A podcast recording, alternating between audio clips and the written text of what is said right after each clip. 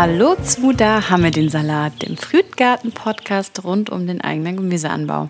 Ich bin Marlene vom Frühteam und ich darf euch heute mal wieder zu einer neuen Podcast-Folge hier willkommen heißen. Und ja, wir reden ja immer viel über Gemüse und Viele von uns haben aber auch, wenn man sich glücklich schätzen darf, ähm, Obstbäume im Garten. Auf jeden Fall wird sich dazu immer in der Früht-Community, in der App ausgetauscht. Und deswegen dachten wir uns, wir laden mal jemanden ähm, hier in den Podcast ein, der sich mit diesem Thema auskennt. Und zwar ist das heute der Michael Gräum von der Obstbaumschnittschule. Michael, auch Micha genannt, ist Agraringenieur und leitet, wie gesagt, eine Obstbaumschnittschule. Und seiner Lehre zum Landschaftsgärtner schloss er ein Studium für ökologische Landwirtschaft an und währenddessen befasste er sich schon intensiv auch mit den Themen ähm, Imkerei und leitete die studentische Fachgruppe Obstbau und seine Diplomarbeit schrieb er zum Thema Feldobstbau. Und weiteres Wissen erlangte er durch zahlreiche Schnittkursbesuche und durch die Pflanzung und auch äh, langjährige Pflege unzähliger Bäume. Und was ihn wirklich antreibt, ist der Wunsch, etwas zu verändern. Äh, in seiner Heimat gibt es nämlich auch viele ungepflegte und ähm, verschnittene Obstbäume, die ihn dazu inspiriert haben, in diesem Bereich aktiv zu werden. Und das hat er auch gemacht. Leider gibt es heutzutage keinen eigenen Beruf mehr, der sich um diese speziellen Bedürfnisse von Obstbäumen kümmert. Aber zum Glück gibt es ja Leute wie Micha und seine Obstbaumschnittschule, die sich genau dieser Aufgabe ähm, verschrieben haben. Sie wollen das Wissen um den Obstbaum als Kulturpflanze weitergeben, Multiplikatorinnen ausbilden und den alten Beruf des Baumwarts, der Baumwärterin, wiederbeleben. Und damit auch ähm, ihr was darüber erfahrt äh, und auch wir alle in unseren Gärten unsere Bäume bedürfnisgerecht ähm, behandeln können, damit umgehen können, sprechen wir heute über dieses Thema. Und ich freue mich darüber, dass auf jeden Fall für mich ähm, bestimmt vieles, was ich lernen kann. Und ähm, ja, herzlich willkommen, lieber Micha. Schön, dass du heute hier bist. Hallo. Jetzt habe ich schon viel zu dir gesagt, aber es gibt ja noch einiges mehr zu erzählen. Also stell dich doch gerne mal in deinen eigenen Worten vor. Äh, wer bist du so? Wie ist so dein Bezug zum Gärtnern? Ähm, und erzähl doch auch gern was über die Obstbaumschnittschule und was du da alles so machst. Ja, also ich bin hast ja schon gesagt, Diplom Agraringenieur. Ich komme aus der Jugendumweltbewegung, habe mich schon sehr früh eingesetzt für Natur, habe auch eigenen Garten gemacht, habe aber dann irgendwann festgestellt, dieses Bücken, das ist nicht so meins. Damals gab es das noch nicht mit den Hochbeeten ähm, und habe dann relativ schnell den Obstbaum entdeckt. Eigentlich eher aus dem Naturschutz heraus, weil in der Stadt, wo ich groß geworden bin, in Rinteln, gab es früher noch Steinkreuze, das ist so eine kleine Eule. Ähm, und die brüten halt in diesen alten Bäumen, also diesen hochstämmigen Obstbäumen. Und so haben wir angefangen als Jugendlicher. Also mit 15 habe ich meinen ersten Baum gepflanzt. Ähm, das ist jetzt 36 Jahre her. Und mit der Hoffnung, dass irgendwann dann Steinkraut drin brütet. Mittlerweile sind die Steinkürze leider ausgestorben, aber es sind in meiner Jugend sehr viele Bäume gepflanzt worden. Und ich gehörte nicht zu den Naturschützern nach dem Motto pflanzen und vergessen, sondern ich habe halt gesehen, die wachsen ja gar nicht richtig und habe dann angefangen, mich mit diesem Thema auseinanderzusetzen und gelernt, dass man eine Baumscheibe hacken muss, dass man wässern muss, dass man die auch entsprechend schneiden muss, weil sie sonst, wenn sie dann in die Ertragspflanze, äh, in die Ertragsphase kommen, das ist ungefähr nach 20 Jahren, auseinanderbrechen. Ähm, und da habe ich mir sehr viel Wissen angeeignet, habe dann darüber auch, ähm, ja, deswegen habe ich Landschaftsgärtner gelernt. Nur da habe ich dann gelernt, dass man das als Landschaftsgärtner mhm. nicht lernt und äh, habe dann mit Kursen und wie du es schon gesagt hast, mich immer weitergebildet, habe dann auch meinen Meister gefunden, das ist der Hans-Joachim Barnier. Äh, das ist einer der führenden Pomologen, das sind die Obstsortenkundler hier in, in Europa wahrscheinlich. Und da war ich dann im Prinzip zwei Schnittsaison, das ist den ganzen Winter, Frühjahr am Schneiden und ähm, das, was mich dann auszeichnet, ich habe dann im Prinzip eine Lernmethode entwickelt, wie man Obstbaum schneidet. Also normalerweise läuft das immer so, ich nenne das Obstbaum-Schnittzirkus. Ähm, das ist ein alter Mann, der im Baum rum äh, spaziert und dann den Baum schneidet und da stehen dann 50 alte Männer drumrum. Und äh, der macht dann ein paar Sprüche nach dem Motto, alles, was sich kreuzt, muss raus, was äh, tot ist, muss raus. Also so ein Volkswissen, da ne? gibt es wirklich so ein Volkswissen was teilweise stimmt, teilweise aber nicht. Ähm, dann gehen die Leute nach Hause und denken, oh, jetzt weiß ich, wie man Baum schneidet. Und so sehen die Bäume aus. Das kann man sich auch bei den YouTube-Videos angucken. Da gibt's wirklich eine Reihe grottenschlechter Videos, äh, wo die Bäume wahrsten Sinne des Wortes zerstümmelt werden. Und das hat zur Folge, dass diese Bäume, die sterben ja nicht von heute auf morgen, sondern die, das ist ja ein Mehrgenerationenbaum. Man muss sich vorstellen, so ein hochstämmiger Baum, der wird locker 100 Jahre alt. Vorausgesetzt, es wird noch weiterhin hier regnen bei uns. Ne? Ähm, das heißt, wenn eine Generation unten so einen großen Ast absägt, äh, wo es dann reinfault, wo dann auch irgendein Vogel drin brüten kann, wird dieser Baum mal eben 20, 30 Jahre weniger dastehen. Und so ein Baum hätte auch das Potenzial, 150, 200 Jahre alt zu werden, aber meistens werden die nicht so alt aufgrund von Schnittfehlern. Und, ähm, und diese Kulturlandschaft ist ja im 19. Jahrhundert so richtig groß geworden. Da hatten wir 75 Prozent mehr Streuobstwiesen. Wir haben jetzt in ganz Deutschland ungefähr noch 280.000 Hektar. Das ist wahnsinnig viel. Und das muss man sich mal drei vorstellen, also mal vier, was es da mal gegeben hat. Und das ist eine wahnsinnig tolle, tolle, schöne Kulturlandschaft, die am Verschwinden ist. Und ich sage mal, äh, Adam und Eva, wenn man ja die alten Bilder anschaut, da ist immer ein hochstämmiger Apfelbaum zu sehen, ja. Und ähm, erst in 20er Jahren ging das los, dass man dann durch die Industrialisierung der Landwirtschaft diese Zwergenbäume, also die ja gar keine Bäume mehr sind, sondern eher Heckenstrukturen, wo die Bäume am Pfahl hängen, weil sie sonst voll Fruchtgewicht umkippen würden, wo die an einer Tröpfchenbewässerung hängen. Äh, und das sind die ersten Bäume, die sofort weg sind, wenn dann kein Wasser mehr da ist. Und äh, so ein hochstämmiger Obstbaum ist wirklich ein Mehrgenerationenbaum. Da passiert eine Menge in dieser Zeit. Und das verschwindet. Und das treibt mich wirklich um. Und damit verschwindet ja nicht nur Kulturlandschaft, sondern es verschwinden auch bäuerliche Betriebe, also Bauernhöfe, die tagtäglich dicht machen aufgrund von einer verfehlten Agrarpolitik. Das muss man ganz klar sagen. Das heißt, die Großen werden immer fetter und die Kleinen hören auf. Und deswegen engagiere ich mich auch in der Arbeitsgemeinschaft bäuerlichen Landwirtschaft. Das ist sozusagen der Gegenverband zum Bauernverband äh, wo viele Bauern und Bäuerinnen, aber auch Menschen, die sich eine andere Agrarpolitik wünschen, organisiert sind. Und da bin ich hier der Vorsitzende in Mitteldeutschland. Und hier ist ja besonders schlimm, weil wir hier besonders große Betriebe haben. Und mit jedem Bauernhof, der halt aufhört, verschwindet auch ein Stück Kulturlandschaft. Und der Hotspots von der Kulturlandschaft, das ist ja der Garten Eden, das ist die Streuobstwiese, das ist der Obstbaum im Garten. Ähm, das ist, ist, ist Obstbaum. Da haben wir in der Sträubswiese ungefähr 5000 Tier- und Pflanzenarten, die da leben. Und das ist Wahnsinn und das verschwindet. Und deswegen habe ich halt überlegt, äh, schon sehr früh vor ja, mittlerweile 15 Jahren, was kann ich zu beitragen? Also ich kann natürlich versuchen, die Agrarpolitik zu ändern, das versuche ich.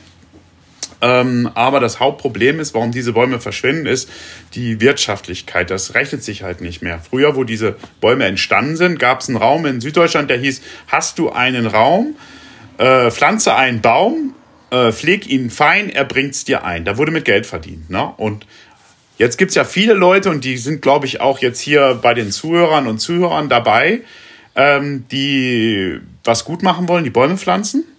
Ähm, und da gibt es wirklich eine Menge und ich nehme halt wahr, nur die, der, der, der Traum vom Baumpflanzen wird nicht zum Baum führen. Also man muss auch diesen Willen haben, den dann wirklich zu pflanzen. Und, und dann braucht es halt noch was. Man muss halt auch wissen, wie man diesen Baum pflanzt und wie man diesen Baum erzieht und wie man diese Baum erntet und wie man diese Früchte verarbeitet. Und das Wissen ist leider in der Szene, die es gut machen will, nicht vorhanden. Das, äh, das zeigen die vielen YouTube-Videos. Also die schauen sich dann halt ein YouTube-Video an und dann gehen die los und schneiden halt fleißig drauf los und merken nicht, dass sie das Kulturgut Obstbaum mal eben gerade kaputt geschnitten haben.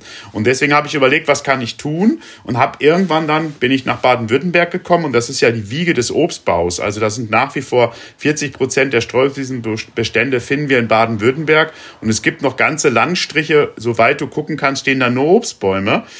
Äh, und ich komme ja aus Norddeutschland, da gibt's halt mal eine Hofwiese, da gibt's halt eine Obstallee. Da hast du noch eine Chance zu denken, du kannst jetzt hier ringsrum alle Bäume schneiden, so wie das sein muss. Aber in Baden-Württemberg wirst du dann ganz schnell merken, oh, so viele Bäume, keine Chance. Also habe ich überlegt, was kann ich tun? Und ähm, habe angefangen mit Kursen. Das ist, ich glaube, 2000 habe ich meinen ersten Kurs gegeben. Das war dann, habe ich gedacht, ich mache es mal richtig, nicht nur einen Halbtageskurs, sondern mache gleich zwei Tage am Stück und dann habe ich festgestellt, die Leute raffen ja nichts nach zwei Tagen. Also habe das dann auf drei Tage ausgeweitet. Mittlerweile ist unser Einführungskurs, der geht halt dreieinhalb Tage, da ist noch ein halber Tag online dabei. Und noch zwei äh, Videos, äh, die man sich dann angucken muss und und und. Also eigentlich vier Tage. Und äh, danach habe ich einen Überblick über einen Obstbaum. Ich habe auch ein Gefühl für den Baum. Ich habe auch ein umfangreiches Skript von 380 Seiten, wo ich dann zu Hause nacharbeiten kann. Aber was mir fehlt, ist die Praxis. Äh, und deswegen ähm, habe ich angefangen, als einer der ersten wieder eine Baumwartausbildung anzubieten. Das gab es ungefähr bis in die 70er Jahre ist dann im Prinzip übernommen worden vom Erwerbsobstbau. Und das muss man sich halt klar machen. Wir haben halt zwei Schnittsysteme. Wir haben halt einmal den Erwerbsobstbau. Das sind schwach wachsende Bäume, kleine Bäume. Ähm, die werden spindelartig gezogen. Und dann haben wir einen hochstämmigen Obstbaumschnitt. Das heißt, da ziehe ich mir ein Gerüst, da geht es in den ersten Jahren gar nicht um die Früchte, sondern ein Gerüst, was ein Leben lang hält äh, um dann später lange Schnittintervalle zu fahren. Also unser Ziel ist dann im Altbaum irgendwann dann alle sieben Jahre den Baum schneiden und dazwischen jedes Jahr ernten. Das heißt, die Hauptarbeitszeit ist dann das Ernten und nicht mehr der Schnitt. Dazu muss ich mir aber extrem Mühe geben, die ersten 12 bis 15 Jahre. Und diese Schnitttechnik ist auf den Unis, äh, die sich mit Obstbau beschäftigen, nicht mehr vorhanden. Da geht es halt nur noch um Spritzmittel, Düngerplan und entsprechende Sorten, äh, wie man halt möglichst sehr schnell viele Früchte äh, produzieren kann, um die dann zu verkaufen. Und so habe ich dann im Prinzip die Schule gegründet mit dem Hintergedanken, Multiplikatoren auszubilden, damit dieses Wissen wieder in die Breite kommt, in die Bevölkerungsschichten, äh, dass wir zukünftig noch die wenigen Bäume, die wir behalten werden, und da bin ich pessimistisch oder naja, ich bin schon auch ein Optimist, aber da bin ich pessimistisch. Wir werden von den Streuobstbeständen, die wir jetzt nochmal haben, wahrscheinlich nochmal locker 70 bis 80 Prozent verlieren. Ähm, und da geht gerade draußen mächtig was ab. Das nicht nur durch äh, Verwahrlosung der Bäume, die auseinanderbrechen, sondern auch durch den Klimawandel ganz viele Altbäume jetzt absterben. Ähm, aber dass die Bäume, die wir dann haben, dass die wirklich in der Nutzung sind und gut gepflegt, so dass man den nächsten Generationen auch noch zeigen kann, was ist eine Streuobstwiese. Und dazu braucht es Wissen. Und das bringen wir mit der Obstbaumschnittschule in die Bevölkerung rein, mit unterschiedlichen Formaten. Also das niederschwelligste ist halt ein Webseminar, was man bei uns auf der Homepage für 0 Euro buchen kann. Und im Nachgang, äh, wenn Leute das für gut gefunden haben, dann dürfen sie uns was spenden, damit wir das machen können. Das wird auch gut angenommen. Ähm, und der zweite Schritt sind dann halt so Einführungskurse, und dann unser Flaggschiff ist eine Baumbad-Ausbildung, wo wir dann eine 170-Stunden-Ausbildung haben und Leute befähigen, junge Bäume zu schneiden, sogenannte Umstellbäume. Das sind junge Bäume, die gar nicht geschnitten sind oder verwahrlost sind, dass die noch eine Krone bekommen und Altbäume schneiden. Und da äh, gibt es halt auch noch viele Facetten und das lernen die und was man nicht denken würde, bei uns ist der Altersdurchschnitt äh, in so einem Kurs bei ungefähr 29 Jahre. Das heißt, ich habe da eine 18-jährige Landschaftsgärtnerin sitzen oder einen 30-jährigen, äh, was haben wir denn alles gehabt? Ein Cutter, der für ZDF äh, Filme schneidet und er sagt, ich werde wahnsinnig, wenn ich nur noch vorm Computer sitze. Ich muss was mit meinem Körper machen. Also baue ich mir ein zweites Standbein auf, indem ich professionell Bäume pflege. Bei Leuten in Gärten, aber auch äh, großflächig für Naturschutzämter Streuobstwiesen. Und das ist schon spannend, dann diese Szene zu sehen, die da kommt. Also es sind einmal die Landschaftsgärtner, es sind die Baumkletterleute, ähm, es sind auch Mitarbeiter von Straßenbauämtern, Naturschutzämtern und und und. Aber es ist eine große Schicht dabei von eher akademischen Menschen, die erkannt haben, der Computer bis zu meinem Lebensende wird nicht meine äh, Erfüllung sein. Und die fangen dann an durchzustarten und bauen Firmen auf. Äh, und wir haben jetzt ein richtiges Netzwerk was dazu führen wird, dass jetzt im Mai wird ein Fachverband gegründet für Obstgehölzpflege, äh, was ich auch mit initiiert habe. Und da bin ich sehr, sehr froh, dass da jetzt wirklich eine neue Bewegung kommt, weil bislang hatten wir immer wir haben einerseits die Landwirtschaft, die interessiert sich nicht mehr für die hochstämmigen Obstbäume. Wir haben die Naturschützer, die sehen nur den Piepmatz, der drin brütet. Wir haben aber niemanden, der sich um den Baum kümmert. Und im städtischen Bereich haben wir die Landschaftsgärtner, die schneiden ja den Baum. Ja, soll er runter oder hoch? Die machen das, so wie du das sagst, aber die haben keine Ahnung. Und die Baumpfleger kümmern sich eher um die großen Bäume. Die haben auch keine Ahnung von Obstbaumschnitt, ja. Und diese Lücke schließen wir, indem wir professionell Baumbadausbildung anbieten es gibt dann auch noch sogar eine Weiterbildung zur Zweijährigen, da kommen dann nochmal 140 Stunden dazu. Und wir haben dieses Jahr alleine 120 Menschen in Ausbildung in fünf wow. äh, Durchgängen. Da gibt es dann Durchgang in Norddeutschland, es gibt zwei in Mitte, einen in Bayern. Äh, und jetzt kommt noch Nordrhein-Westfalen und Baden-Württemberg und Hessen dazu, dass wir nächstes Jahr sozusagen sechs Durchgänge machen. Wir haben Wartelisten, das ist total schön, hätte ich mir niemals erträumen lassen, wo ich mit 15 Bäume schneiden gegangen bin oder Bäume pflanzen gegangen bin mit meinem Freund, der ein Jahr älter war. Da bin ich immer belächelt worden, warum ich mich nicht für einen Atari-Computer interessiere, sondern Bäume pflanzen in meiner Freizeit, ja. Ich habe aber nie jemanden kennengelernt, der in meinem Alter angefangen hat, sich mit hochstämmigen Obstbäumen zu beschäftigen. Und äh, jetzt kommen die Leute, äh, wir hatten eine Frau aus Lettland, wir haben Leute aus der Schweiz, aus Luxemburg, aus ähm, Österreich, die jetzt hier Kurse machen. Und das ist sehr, sehr schön. Und das liegt sicherlich auch daran, dass ich natürlich sehr begeistert bin von dem, was ich tue. Also ich habe eine Mission, ich möchte Reste von Kulturlandschaft bewahren und wir diese Lernmethode haben. Das heißt, wir haben eine Didaktik in unseren Kursen. Das heißt, wir schneiden da nicht einfach einen Baum vor, sondern es gibt halt zwölf fruchtbringende Regeln für einen Jungbaumschnitt. Ähm, und es gibt sieben Regeln für einen Altbaumschnitt und dann gibt es ganz viele Prinzipien im Altbaumschnitt. Das heißt, wir haben wie so eine Art Bestimmungsschlüssel für Pflanzen, haben wir einen Bestimmungsschlüssel, wie schneide ich einen Baum. Und wir haben immer ein Ziel vorweg. Was ist das Ziel für den Jungbaum? Der soll möglichst schnell groß werden, also brauchen wir einen starken Trieb. Und wir haben ein Ziel für einen Altbaum. Da wollen wir Status quo halten. Wir wollen nicht, dass er auseinanderbricht. Wir wollen wieder Licht in alle Kronen. Wir wollen die Ertragszone im unteren Bereich haben. Und da haben wir auch wieder eine ganz klare Herangehensweise. Und wir haben immer eine Kontrolle, um zu kontrollieren, haut das so hin, wie wir es eigentlich gedacht haben, um dann nachzuschärfen. Und das ähm, ist im Prinzip mein Lebenswerk, was ich jetzt seit, äh, ja, seit 20 Jahren schreibe und immer weiter verfeinere. Das ähm, Baumwartskript hat mittlerweile 570 Seiten mit Zeichnungen, die ich machen lassen habe, ganz viele Bilder, ähm, was es so nicht gibt. Das, was es auf dem Markt gibt an Büchern, sind ähm, ja irgendwelche Bücher im Baumarkt für 6,99 mit schönen Cover und dann steht da was über Obstbaumschnitt, über Beerenobst, über äh, Weintrauben. Äh, aber wirklich Wissen steht da nicht drin. Und da ja, bemühen wir uns mit unserem Format, das zu decken und sind sehr froh, dass so viele Leute das annehmen. Auf jeden Fall ist die Begeisterung zu spüren und äh, jetzt habe ich auch Lust, so eine Ausbildung zu machen. Auf jeden Fall hört sich das sehr gut an. Ähm ja, du wärst genau, du wärst genau die Zielgruppe, kann ich dir sagen. Weil was auch interessant ist, wir haben auch einen hohen Frauenanteil. Auch das würde man ja nicht denken. Ne? Der ist zwischen 30 und 50 Prozent haben wir junge Frauen, die den Obstbaumschnitt lernen wollen, ja, die danach noch einen Kletterkurs machen und weil die, die schweren Leitern, das ist halt schon ein Handicap und das dann einfach mit besser klettern, aber sicher besser klettern ausgleichen. Mhm. Und das ist einfach großartig. Vielleicht noch eine wichtige Frage mal so. Ähm, du hast schon mal so ein bisschen genannt, dass es ein paar Regeln gibt beim Obstbaumschnitt, aber ich glaube, wenn man sich noch gar nicht mit diesem Thema auseinandergesetzt hat, vielleicht starten wir noch mal mit einer Frage: Warum eigentlich schneiden? Also ähm, manchmal denkt man ja auch so, also auch vielleicht so kommt das ja manchmal so aus der Permakultur, man lässt das alles so ein bisschen wachsen also warum schneidet man denn Obstbäume? Also was sind so die Vorteile oder die Gründe, die ihr auch nennt, warum man das machen sollte? Vielleicht nochmal, woher das kommt. Ähm, das kommt wirklich aus der Permakulturszene, ganz genau. Ich weiß nicht, ob ihr das schon mal hattet, der Fukuoka. Ja, das ist, der hat die Nichtstun-Landwirtschaft erfunden, in Anführungsstrichen, in Japan. Und der hat an Zitrusbäumen die Erfahrung gemacht, äh, dass wenn man sie veredelt und nicht schneidet, dass das dann wunderbar geht. Das hat dann die Permakulturszene hier aus Deutschland übernommen. Der Sepp Holzer hat es ja dann in seinen Büchern geschrieben, ne, der Agrarrebell aus Österreich. Äh, und es hat sich lange Jahre hartnäckig gehalten, dass man die ja nicht schneiden muss.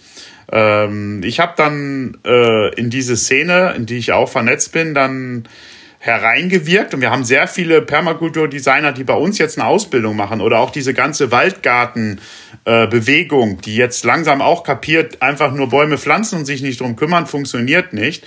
Das heißt, es bröckelt jetzt halt weg. Und die ganz klaren Gründe sind, ähm, wir haben erstens ein Mehrgenerationenbaum. Das heißt, wenn eine Generation jetzt sieht, ach, den braucht man ja gar nicht schneiden, der trägt ja gut, alles wunderbar, sieht die nicht, was die nächste Generation sieht, dass die dann auseinanderbrechen, ja? Das heißt, wenn ich einen Baum jetzt einfach pflanze, dann habe ich erstmal ein Problem an den Standorten, wo der Baum keine Wasserverfügbarkeit hat. Der wird also gar nicht groß. Das heißt, ich muss da eine Baumscheibe hacken und die Baumscheibe hacken wir, das ist dann so ein Meter Durchmesser äh, wird das Gras weggehackt, weil Gräser nehmen Wasser weg und sondern Substanzen aus, die Gehölze schlechter wachsen lassen.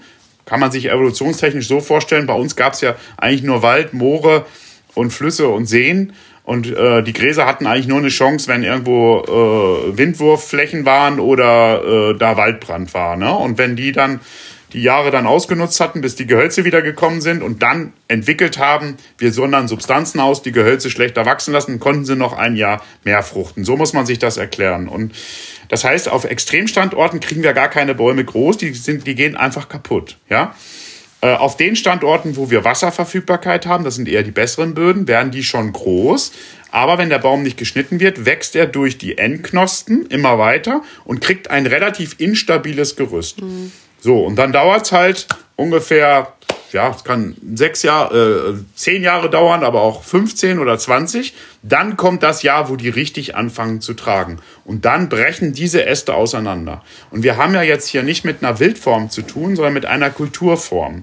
Und dazu vielleicht auch noch mal eine kleine einen Ausblick. Ähm, ich sehe den Menschen ja nicht als Zerstörer der Natur, sondern als Kultivator. Und wenn man sich das Wort Kultur anschaut, dann steht da drinne Bewahrung, Schöpfung, Erhalten. Ja, das ist sozusagen der Garten Eden. Und ähm, das ist so vergleichbar wie mit einem Biber. Der Biber staut einen Fluss auf, zerstört damit den Lebensraum Fluss und, scha und schafft den Lebensraum See, Teich. Ja?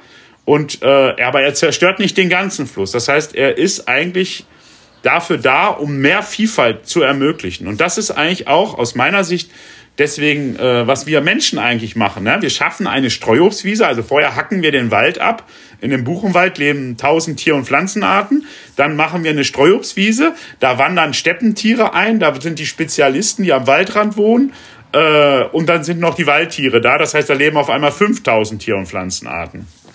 Und und das ist ja was Schönes. Das ist ja nicht gegen die Natur, sondern es ist ja eigentlich mit der Natur. Was wir jetzt haben, sind natürlich diese industriellen Auswüchse, wo ich auch nicht mehr von Agrarlandschaft sprechen kann, weil Agrarkultur steht halt für was anderes, steht halt nicht für Gewinnmaximierung, sondern steht dafür, dass alle was haben und alle satt werden. Und ähm, genau. Und das heißt, wenn ich jetzt diesen ähm, wenn ich das verinnerlicht habe, dass ich sozusagen einen Baum schaffen möchte, der mir große Früchte macht. Und das ist entstanden durch Selektion. Also früher gab es nur kleine Wildfrüchte, weil der Baum möchte halt Samen produzieren, macht da ein bisschen Fruchtfleisch drumherum, ein bisschen Zucker rein, dass wir kommen und diesen Samen nehmen und essen und den Samen mitnehmen, da wo wir halt wohnen, wo wir hingehen, damit er sich da vermehren kann, ja.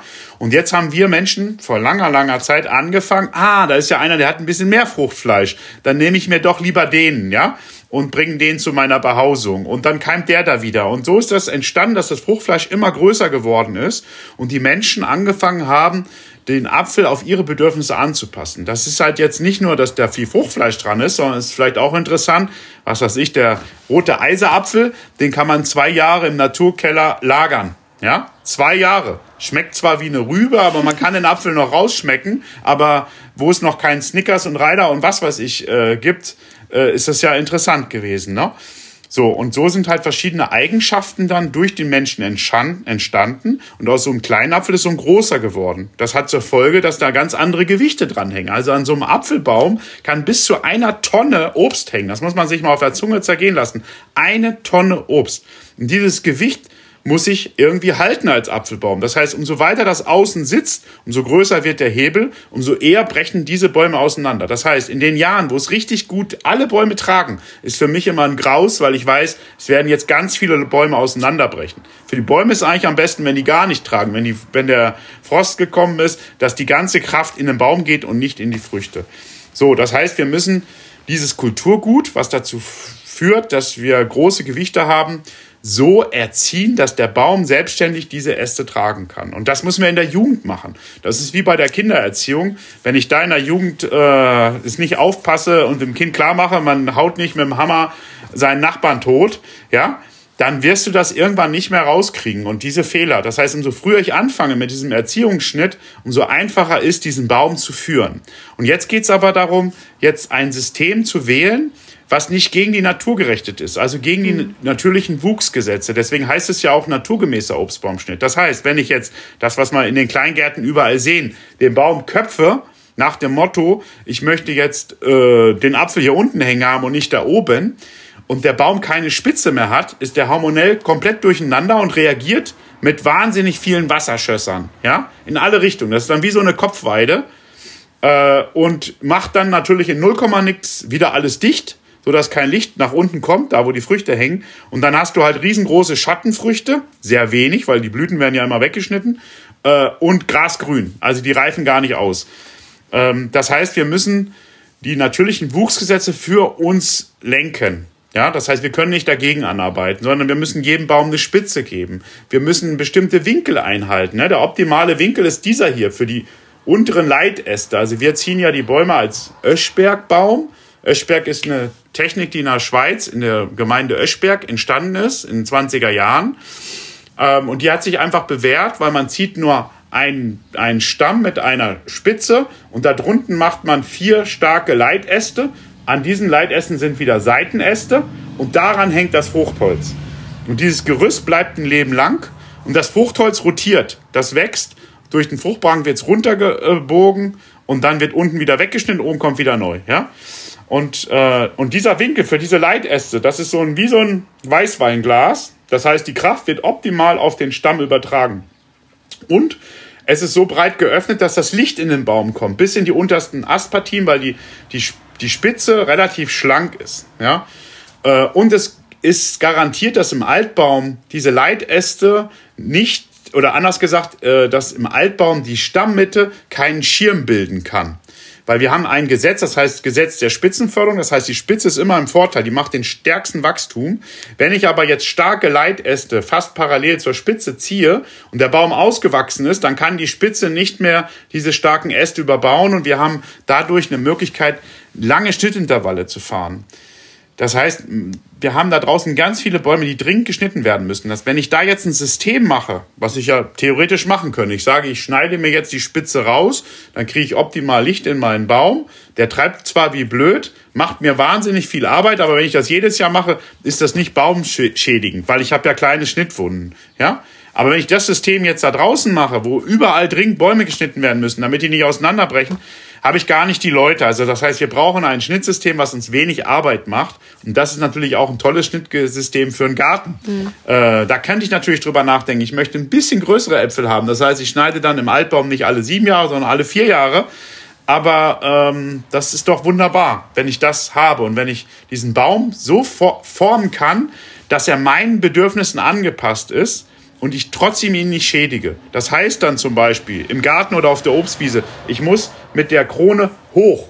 Ja, wenn da drunter irgendwie noch Garten gemacht werden muss, dann kann ich nicht die Äste bei äh, 80 hm. Zentimeter äh, wachsen lassen, ja, sondern ich muss mit der Krone hoch. Das muss ich aber in der Jugend machen, damit ich kleine Schnittwunden habe. Und eine Regel ist, wir schneiden keine Wunden über 5 Zentimeter, weil dann kriegt der Baum das noch zu, ja.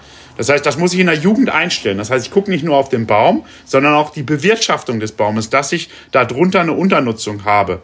Dann gucke ich darauf, dass ich später ganz sicher die Leitern reinlegen kann. Das heißt, an jedem Leitast, äh, der ist, ist immer dazwischen eine Leitergasse, wo ich die Leiter anlegen kann. An eine Stelle, die, wo die Leiter sicher liegt. Ja?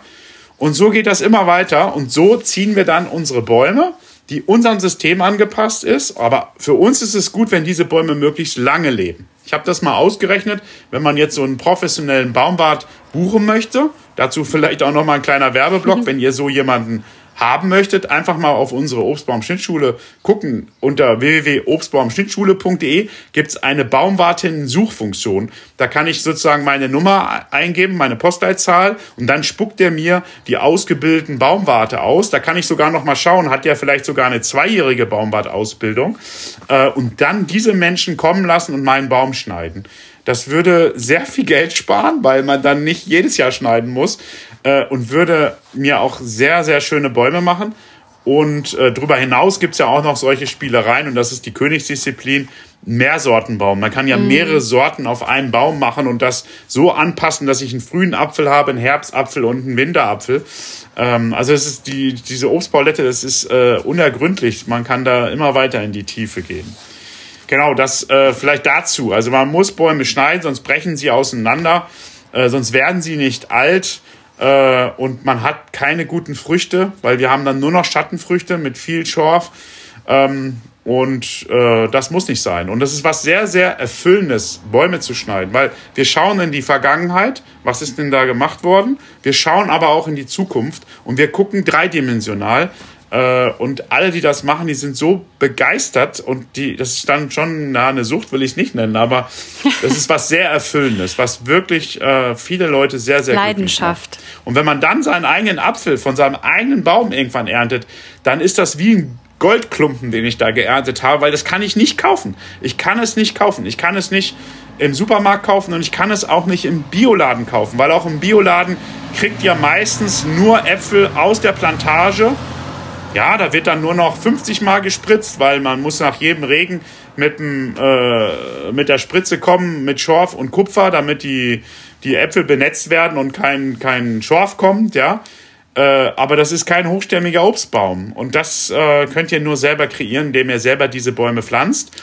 Und man kann auch im Garten natürlich auch kleinere Bäume pflanzen und die kann man aber auch wunderschön ziehen und muss sie nicht verstümmeln. Jetzt, wo du gerade schon so ein bisschen über die Sorten gesprochen hast, ähm, würde ich da gerne mal einsteigen. Gibt es ähm, also Arten, wo du sagst, das sollte man nicht schneiden oder sollte man einfach grundsätzlich alle Obstbäume ähm, schneiden? Also es gibt eine Tendenz. Ähm, wir haben sozusagen, umso größer die Früchte werden, umso größer werden die Gewichte, umso wichtiger ist, dass wir einen entsprechenden guten Kronenaufbau machen. Also vor allen Dingen beim Apfel, bei der Birne. Ja? Ähm, aber auch bei den Kirschen. So ein Kirschbaum hat dann vielleicht 60 Kilo. Macht es Sinn, auch diese zu schneiden, weil wir ja einen Zugang im Baum brauchen. Wir brauchen ja die Leitergassen. Das heißt, wenn wir ihn wachsen lassen, wächst er irgendwie in alle Richtungen. Ähm, das heißt, es, die meisten Unfälle passieren bei den Kirschbäumen, ne? weil die so groß sind. Und mhm. auch das hat eine Berechtigung, äh, die Bäume zu schneiden. Aber es gibt dann zum Beispiel den Walnussbaum. Bei der Walnuss ist es ja so, da müssen wir nicht reinklettern. Wir müssen da keine Leitern ranlegen. Die Nüsse kommen ja von alleine runter. Ne? Das heißt, da ist es halt wichtig, dass die in der Jugend aufgeastet werden, weil der Walnuss hängt halt sehr stark und dann kannst du darunter halt nichts mehr anbauen oder äh, ernten. Wobei man dazu sagen muss, äh, ein Walnuss im Gemüsegarten ist kontraproduktiv, weil der Walnuss Juglon ausschüttet. Das ist so eine Gerbsäure, die zweikeimblättrige Pflanzen schlechter wachsen lassen. Das haben wir ja. Gemüse ist ja zweikeimblättrig und nicht einkeimblättrig, wie zum Beispiel das Getreide. Ne? Im Getreideanbau ist es kein Problem. Deswegen ist es auch der Agroforstbaum schlechthin, aber im Gemüsegarten wäre es kontraproduktiv. Aber wir müssen mit der Krone hochgehen in der Jugend. Also ich würde die mindestens auf, auf vier Meter aufasten im Garten. Und wenn da drunter, wenn das ein Hofbaum ist, würde ich auf sieben, acht Meter aufasten. Das machen wir auch die ersten 15, 20 Jahre. Ähm, und dann kann man den wachsen lassen, ne? Aber äh, Aufasten, was heißt das? Vielleicht kannst du da noch ein paar. Aufasten heißt, dass die, die Äste unten am, die vom Stamm aus weggehen, nach einem bestimmten System weggeschnitten werden. Dass wir sozusagen okay. die Krone, das ist ja da, wo dann die, die Äste sind und wo dann, ne? Mhm. Dass das sozusagen möglichst weit oben ist. Weil die Krone hängt sich ja dann runter. Und wenn ich jetzt weiter hoch die Krone bringe und die sich dann runterhängt, kriege ich noch weiterhin Licht in die Häuser oder in meine Unterkulturen, was ich da halt habe. Ne? Ähm, genau, das heißt, ähm, umso größer die Früchte, umso sauberer müssen wir die Bäume erziehen. Umso kleiner die sind, also wenn ich jetzt zum Beispiel eine, eine ähm, Olive zum Beispiel ist ja auch so ein klassischer. Ja, aber Olive ist wieder, ja, aber Olive ist jetzt wieder ein Baum, der trägt am einjährigen Holz, der muss halt immer wieder zurückgebracht werden, dass er sich wieder, dass er wieder treibt, ne? Äh, sonst verkahlt er innen und irgendwann kippt er dann auch auseinander. Also bei Olive jetzt gerade nicht, aber zum Beispiel bei ähm, der Maulbeere. Ne? Die hat ja relativ kleine Früchte. Ähm, die würde ich jetzt einfach auch aufasten und dann die sogenannten Schlitzäste rausnehmen. Schlitzäste sind Äste, die nicht richtig verwachsen. Das sieht man jetzt hier. Die haben Winkel von unter 33 Grad. Das heißt, die Rinnen werden aneinander gedrückt und es kommt hier nicht zu einer Verbindung. Und das sind dann die Sollbruchstellen, wo im Altbaum dann bei, bei, bei Schnee oder halt Fruchtbehang diese Äste rausreißen. Das sind so längliche Wunden.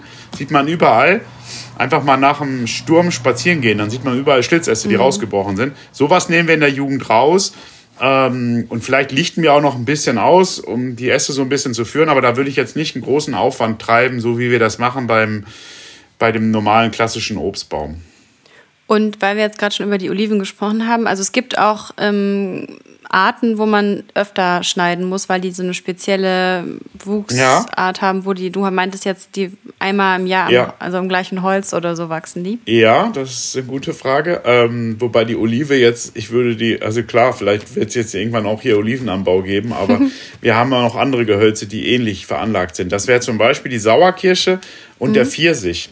Das sind auch Bäume, die innen sehr schnell verkahlen und immer weiter nach außen wachsen. Das heißt, wenn ich da jetzt irgendwann im Altbaum lange Schnittintervalle fahren würde, also nur alle sieben Jahre, würden die in der Zeit so stark verkahlen, dass wenn ich dann komme, ich sie nicht weit genug reinnehmen kann, weil das sind sehr schnittempfindliche Gehölze. Wenn ich die jetzt einfach irgendwo kappen würde, haben die keine sogenannte schlafenden Augen, die geweckt werden, und dann austreiben, sondern die trock, da trocknet der ganze Ast ein. Das heißt, diese Bäume muss ich dann, ich sag mal, vielleicht alle drei Jahre schneiden, dass ich die immer wieder reinholen kann auf gesunde grüne Äste, dass die sich neu verjüngen und mir nicht auseinanderbrechen.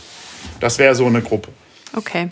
Das heißt, man guckt erstmal, was man so für einen Baum hat. Und wenn wir jetzt mal auf viele von uns schauen, die bestimmt Anfängerinnen in dem Bereich sind, also man kann sich natürlich bei euch mal die ganzen Angebote anschauen, wenn man mehr lernen möchte. Ähm, was wären denn aber noch so Tipps für dich, für Anfängerinnen, wenn du es manche noch nicht genannt hast, die du gerne noch weitergeben würdest, wenn man jetzt sagt, okay, ich möchte jetzt anfangen mit ja. Obstbäumen in meinem Garten, vielleicht auch zur Obstbaumwahl. Also vielleicht hast du da ja auch ein paar Tipps, worauf man achten sollte, wenn man sich die überhaupt erstmal aussucht, weil da gibt es auch Unterschiede in der Qualität wahrscheinlich. Fangen wir mal bei der ersten Frage an. Also man lernt den Obstbaumschnitt äh, am besten mit einer geführten Praxis. Also mit jemandem, der einem genau sagen kann, warum schneidet man auf die Knospe und auf die Knospe. Nur mal, ich mache nur mal so ein Beispiel, damit man mhm. sieht, dass man das nicht an einem Tag lernen kann. Ich habe jetzt hier so einen Trieb, ja. Da habe ich jetzt hier überall Knospen. Hier an der Seite, oben drauf, ja. So, und jetzt ist es total, wenn der, wenn das jetzt ein Seitenast ist, oder bleiben wir mal beim Leitast, das ist ein Leitast, ja, da schneiden wir immer auf das unterliegende Auge und dann treibt er so in der Verlängerung weiter. Wenn ich jetzt aber auf das oberliegende Auge schneiden würde, dann würde der steil nach oben wachsen. Ich kriege also nicht mehr diesen Spannungsbogen, der die Kraft aufwächst. Wenn ich jetzt äh, zur Seite schneide, auf eine Seitenknospe, immer noch zu stark, und wenn ich zwischen unten und äh, an der Seite schneide, auch da verändert sich wieder der Winkel. Das heißt, wir gucken genau, auf was für ein Auge schneiden wir und dann können wir vorhersagen, der Baum wird nächstes Jahr in diesem Winkel, in diese Richtung treiben. Ja, und das ist schon sehr, sehr mühsam, äh, das so gut zu machen. Und dann ist, geht's weiter. Dann schneiden wir an. Also das sind vielleicht die grundlegendsten Techniken im, im Erziehung von Jungbäumen. Wir haben einmal die Technik Anschneiden auf Blattknospe. Das ist im einjährigen Trieb. Dann treibt es weiter, ja. Und dann haben wir die Technik ableiten. Das heißt, wir haben jetzt hier irgendwie so einen Ast, der sich vergabelt und dann leiten wir auf so einen kleinen kurzen ab, um diesen Ast auszubremsen. Und wenn wir uns jetzt mal so einen Baum anschauen, dann haben wir ähm, mal gerade Vielleicht in, in, da die Info für alle, die nur zuhören und nicht die ähm, Videofassung angucken. Wir machen auch ähm, eine Videoaufzeichnung dieses Mal, die könnt ihr euch dann auch mal angucken. Wenn ihr wissen wollt, wenn der Micha irgendwas zeigt oder so, dann könnt ihr euch das dann nochmal genauer anschauen. Also, wenn wir jetzt mal davon ausgehen, erstens, viele Leute wissen ja nicht, wie so ein Baum wächst. Der Baum wächst ja nicht, indem er sich so streckt und immer größer wird, der Stamm immer größer wird, sondern er wächst an den Endknospen, an den Spitzen. Und wir haben sozusagen sogenannte Wachstumspunkte. Das ist einmal die Spitze, also wir nennen das Stammmitte oder die Stammverlängerung, ne, die Verlängerung von dem Stamm, die ganz zentral im Baum sitzt. Da wächst er weiter. Dann hatte ich schon gesagt, wir haben vier Leitäste. Die haben auch wieder einen Endpunkt. Das heißt, dann hätten wir schon mal fünf Endpunkte. Und an diesen, äh, Seit an diesen Leitästen kommen nochmal ungefähr zwischen drei und fünf Seitenäste. So, das heißt, gehen wir mal davon aus, es sind vier, äh, mach fünf, also hätten wir 21 Punkte, an dem der Baum gezielt weiter wachsen soll. Da arbeiten wir mit der Methode Anschneiden auf Blattknospen. Und alle anderen Bereiche im Baum, der vergabelt sich ja dann und ne, so ein Leitast hat ja hier noch was und da was. Das ist für uns Fruchtholz und wird mit der Methode Ableiten ruhig gestellt, weil die Problematik entsteht, normal angenommen, ich habe jetzt hier meinen Leitast und ich schneide diesen Leitast nicht nur einmal an, sondern zweimal, dann entsteht hier eine sogenannte Zwille.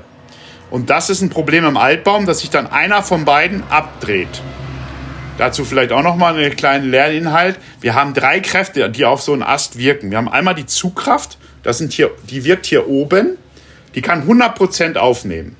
Dann haben wir die sogenannte Druckkraft, die wirkt hier unten, also unterm Ast. Die kann nur noch 50 Prozent aufnehmen der Kraft. Das heißt, der Baum kann es aber korrigieren, indem er unten die Jahresringe doppelt so dick macht wie oben. Ja, das, man sieht das manchmal bei Ästen, wenn die sich so aufwäuben, äh, dass man so durchgucken kann durch so einen Ast. Ja, da, da wirkt, da, da hat die Druckkraft versagt. So, und das Schlimmste für den Baum sind sogenannte Drehkräfte. Wenn sich ein Ast nach links oder rechts wegdreht, dann reißen im Prinzip die Jahresringe auf und da kann er nur noch 10% der Kraft aufnehmen. So, und das heißt, unsere Aufgabe ist jetzt, Leitäste zu ziehen, die schön gerade im Spannungsbogen rauswachsen, ja, und sich nicht vergabeln. Weinglas, was du meintest. Ne? Ja, genau. Mhm. Die sich nicht vergabeln. Ähm, und das sind dann Ast, Äste, die werden uns überdauern. Die sitzen da ein Leben lang. Äh, und das ist halt die hohe Kunst des Baumschneidens. So, also das heißt, ich muss wissen, einen Baum erziehe ich mit Anschneiden auf Blattknospe. Ich bremse ihn den, in den Astpartien, wo er fruchten soll, wo ich ihn nicht haben möchte, äh, mit ableiten. So, da muss ich wissen, so einen Jungbaum muss ich gießen. Und zwar jetzt noch mehr als die Jahre davor. Das heißt, das geht eigentlich jetzt los, also vor Blattaustrieb, äh, am besten 30 Liter pro alle zwei Wochen. Ja? So, wenn ich einen jungen Baum gepflanzt habe. Im nächsten Jahr auch nochmal. Und dann kann ich äh, im dritten Jahr dann, was weiß ich, alle vier Wochen gießen. Ne? Oder wenn es extrem trocken ist, muss ich da auch gießen. Und der braucht eine Baumscheibe, die muss ich weghacken. Und das muss ich so machen, ohne die Wurzeln kaputt zu hacken. Das heißt, das, was ich da weghacke, muss da liegen bleiben. Ich kann mir das nicht einfach von der Baumscheibe ziehen. Wann macht man das am besten? Also im Winter? Vor Vegetationsbeginn. Oder? Also eigentlich, wir hm. schneiden ja die Jungbäume in der vegetationslosen Zeit, weil unser Ziel für die Jungbäume ist ja einen starken Austrieb, damit wir schnell die Bäume groß bekommen, um schnell in andere Schnittintervalle zu kommen, ja, um Zeit hm. zu sparen. Das heißt, da vor Blattaustrieb schneiden wir die Bäume und dann machen wir auch die Baumscheibe. Okay. Beim Altbaum ist es ja dann wieder ein anderes Ziel. Da wollen wir Status quo halten. Ähm, und unser Maß, ob es einem Baum gut geht oder nicht, ist immer der Jahrestrieb. Das, was in einem Jahr gewachsen ist. Also so ein Jungbaum soll mindestens 70 Zentimeter Jahrestrieb machen. Ein Altbaum, der soll nach dem Schnitt zwischen 10 und 25 Zentimeter Jahrestrieb machen. Und da gucken wir auch, hat er im oberen Bereich noch einen Jahrestrieb von 2 Zentimeter zum Beispiel, dann können wir diese Bäume verjüngen ähm, und dann können wir sie schneiden und dafür sorgen, dass er nicht zu stark treibt. Und da kann man dann zum Beispiel auch, wenn wir Bäume haben, die statische Probleme haben, aber noch äh, einen halben Meter Trieb haben, die finden wir ja in den Kleingärten, dann kann man die auch im Sommer schneiden, um sie auszubremsen, um das Ziel zu haben, 10 bis 25 Zentimeter, damit der Altbaum nicht sofort wieder verschattet und ich lange Schnittintervalle fahren kann. Hm. Also es gibt da ganz viele Techniken, ja. die man lernen kann und schon. sollte, äh, wenn man einen langlebigen Baum haben will. Und das ist immer das Problem, wenn ich immer nur eine Generation gucke, nur eine Generation und wenn der starke Ast abgebrochen ist, ist das, also mir tut das in der Seele weh, weil ich weiß, an der Stelle fault es jetzt rein und daran geht er irgendwann kaputt. Das kann noch 30 Jahre dauern, ne? Und die Generation, die es gemacht hat, überdauern. Aber die nächste Generation hat das Nachsehen und muss umständlich wieder neu pflanzen. Zu deiner zweiten Frage, was sollte man denn im Garten pflanzen? Also, ich sag mal, die Hauptkultur, das, was die meisten Menschen essen, ist der Apfel. Ja, der lässt sich auch super verwerten. Da kann ich Saft draus machen, da kann ich Wein draus machen, kann Essig machen, kann Apfelmus machen, ich kann trocken Dörrobst machen, ähm, ich kann Apfelkuchen backen, ich kann ihn frisch äpfeln. Ja, das ist universal, das ist klar. Das geht mit den Kirschen nicht. Ne? Was kann ich denn mit Süßkirschen machen? Die kann ich halt direkt essen. Einige Sorten kann ich vielleicht auch noch irgendwie verarbeiten, aber meistens fehlt die Säure. Äh, Saft machen, ja. Also es wird viel, viel schwieriger. So, das heißt, ich würde den Schwerpunkt auf den Apfel legen. Äh, gefolgt von der Birne, auch die lasse ich noch gut verwerten. Ähm, und dann, da muss ich ja dann schon einen größeren Garten haben, bin ich natürlich ein Freund vom Garten Eden. Da wächst natürlich die ganze Obstpalette. Das heißt, da wächst dann auch eine Kirsche, da wächst halt dann auch eine Pflaume.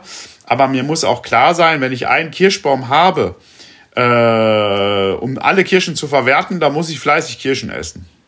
So, und jetzt sind die Gärten natürlich klein und werden immer kleiner.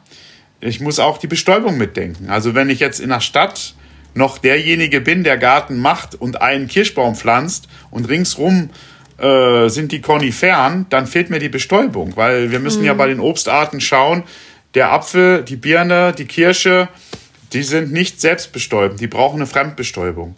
Und da haben wir in den Städten Probleme mit Kirschen und auch mit Birnen, die da nicht so häufig stehen, dass die überhaupt befruchtet werden. Das heißt, ich muss das mitdenken. Da kann ich natürlich jetzt noch eine Befruchtersorte mit rein veredeln, wenn ich wenig Platz habe oder doch einen zweiten Baum pflanzen.